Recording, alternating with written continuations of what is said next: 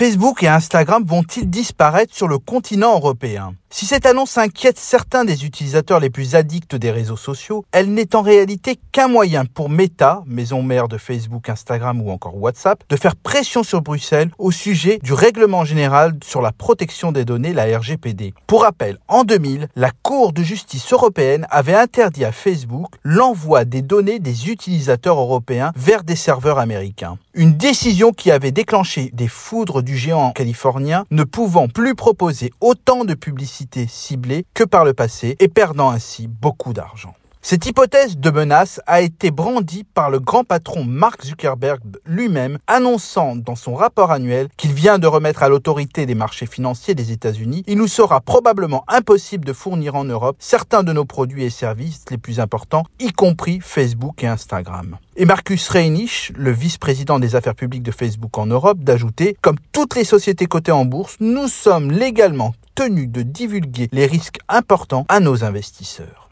Opposé à ces nouvelles règles de protection, Meta considère que le partage des données entre pays est primordial pour que l'entreprise puisse offrir ses services gratuitement et une publicité encore plus ciblée à ses utilisateurs. Pour Meta, il convient essentiellement d'évaluer les risques liés au transfert des données et demande un accord pour pouvoir jouir d'une autorisation spéciale de transférer les données personnelles de l'Europe vers les États-Unis. Le service de communication de Meta nie le chantage. La presse a rapporté que nous menacions de quitter l'Europe en raison de l'incertitude entourant les mécanismes de transfert des données entre l'Union européenne et les États-Unis. Ce n'est pas vrai, déclare laconiquement et simplement Marcus Reinich. Tout comme 70 autres entreprises européennes et américaines, identifions un risque commercial. Meta demande qu'un cadre réglementaire clair soit enfin mis en place par les autorités concernées. Ils disent, les entreprises de tous les secteurs ont besoin de règles mondiales claires pour protéger les flux de données transatlantiques sur le long terme. Plus concrètement, le groupe de Mark Zuckerberg souhaite que les négociations progressent pour trouver une alternative au Privacy Shield.